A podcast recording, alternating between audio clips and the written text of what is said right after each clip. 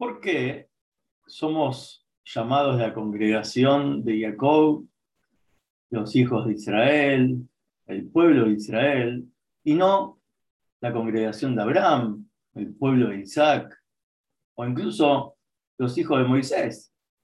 ¿Por qué Jacob, más que los otros líderes y patriarcas, consiguió que seamos llamados en su nombre?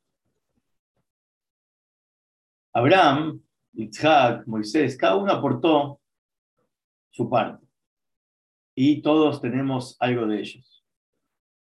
La bondad de Abraham, ser el primero en establecer el monoteísmo, pero también el primero en enseñarnos cómo ah, abrir nuestros corazones y nuestro hogar hacia los necesitados, sea quien sea. Y Isaac nos enseñó en su vida entera vivir en la tierra de Israel la fortaleza espiritual de mantener la santidad de un entorno santo, hasta el punto que uno mismo se vuelva un sacrificio divino, como él en el momento que se sacrificó, estuvo dispuesto a hacer el sacrificio ayer. Moisés nos enseña el camino de la redención, cómo salir de nuestras limitaciones, salir de ese pueblo en el, que nos sumerge, en el que nos asimilamos, nos sumerge con su mentalidad y sus estructuras, y poder salir de ellas y acompañarnos en una travesía ¿sí? por el desierto espiritual y no eh,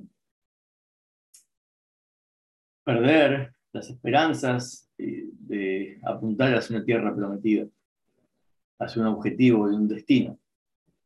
Y nos enseña con la entrega de la Torah cómo lograrlo, un manual de vida. Pero Jacob incluye todas las partes.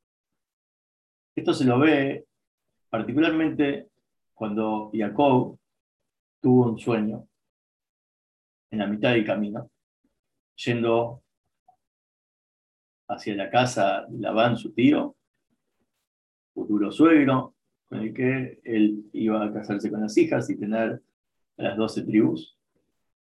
Tuvo un sueño que vio una escalera descansando sobre la tierra y su cima llegando al cielo. Ángeles de Dios ascendían y descendían por ella.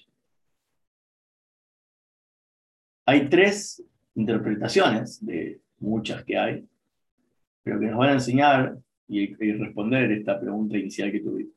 Midrash Rabá enseña que la escalera representa el monte Sinai. ¿Por qué? Porque la escalera Sulam, en hebreo, suma lo mismo que Sinai, 130.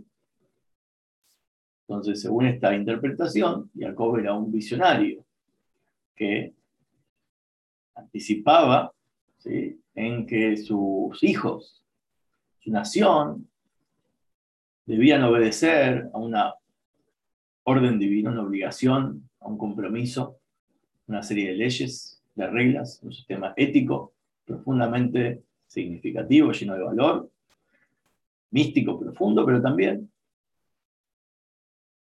ético, y moral. Conectar lo espiritual, el cielo, con la tierra, y hacer descender todo lo que está en el cielo a la tierra y hacer ascender de la tierra al cielo. Como un intercambio equitativo entre lo que nosotros hacemos aquí y lo que nos pide y pedimos al cielo que nos, que nos dé.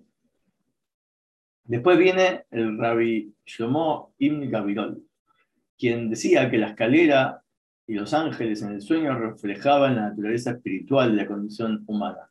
Él creía que nuestras almas que anhelan estar cerca de Dios para su ascenso espiritual y que sea posible, tenemos que adquirir una sabiduría que es representada por los ángeles, adquirir, volvernos divinos, convertirnos en divinidad. Entonces, estudiar cosas, estudiar lo que es la divinidad para poder asimilarnos a su forma de pensar y ordenarnos, y no solo vernos dirigidos por una estructura, una serie de reglamentaciones y éticas y morales que vienen de arriba y nosotros tenemos que obedecer, sino entenderlas y poder con, conectarnos y volvernos uno en nuestro ascenso espiritual ¿sí? más pleno. Ahora, el Ibn Ezra dice, están dejando de lado a, los profetas, Zeharia, Mos, Irmiabu, profetas que nos ayudan a entender que esta eh, interpretación tiene que ser una interpretación de metáfora, es una parábola que representa que nada está oculto frente a Dios. Todo lo que sube para arriba, todo lo que sucede, lo que nosotros hacemos, todos nuestros intentos por crecer o todos nuestros desafíos son decretados, son supervisados por arriba.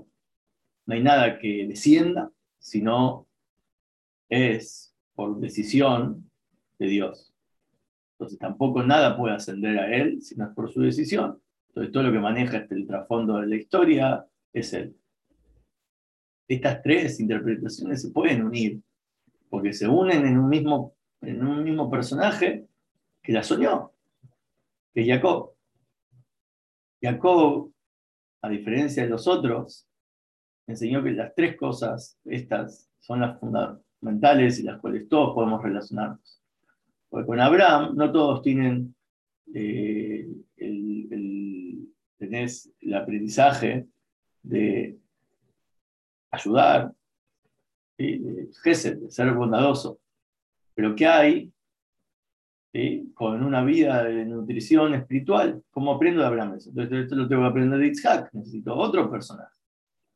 El valor de, una vida y un entorno espiritual que me haga crecer y volverme divino. Y Moisés nos enseña a luchar para salir de nuestras dificultades y limitaciones, encaminarnos hacia la redención de la tierra prometida, mediante el obedecer las leyes y el compromiso que nos enseña la Torá y el estudio de la misma para cumplir sus decretos. En Jacob están las tres cosas. En Jacob están los decretos del Sinai, obedecer y comprometernos. Pero también está el cultivo, la nutrición espiritual de Itzhak, porque se trata de ascender a la escalera al cielo. Tenemos un camino de ascenso. No es que solo hay que obedecer y cumplir en la tierra, y conectar cielo con tierra. Nosotros también ascender. Porque mientras más divinos nos volvamos, más podemos transformar esta realidad en divina. Y por último, saber que no importa todos los esfuerzos que hagamos, no importa todo lo que ascendamos o lo que nos comprometimos, hay cosas, aspectos de la vida que siempre quedan en misterio, siempre quedan velados a nuestros ojos y es Dios quien maneja las cuestiones y nosotros no tenemos que preocuparnos tanto. Ahí donde Él nos pide que confiemos, que Él se las va a arreglar se las va a arreglar. Quizás nosotros no sabemos cómo, pero él se las va a arreglar para que podamos salir adelante. Entonces, esos tres aspectos, conectarnos con el compromiso, con la fe plena y obediencia y entrega, con el intelecto, con cultivar un intelecto y una personalidad divina, y con conectarnos con ese aspecto que trascienda la razón y a la acción, que es que cómo resolver una dificultad en la que uno está pasando, que, que lo trasciende, que lo supera, es aceptando que esto está supervisado por Hashem y nada malo puede salir de esto.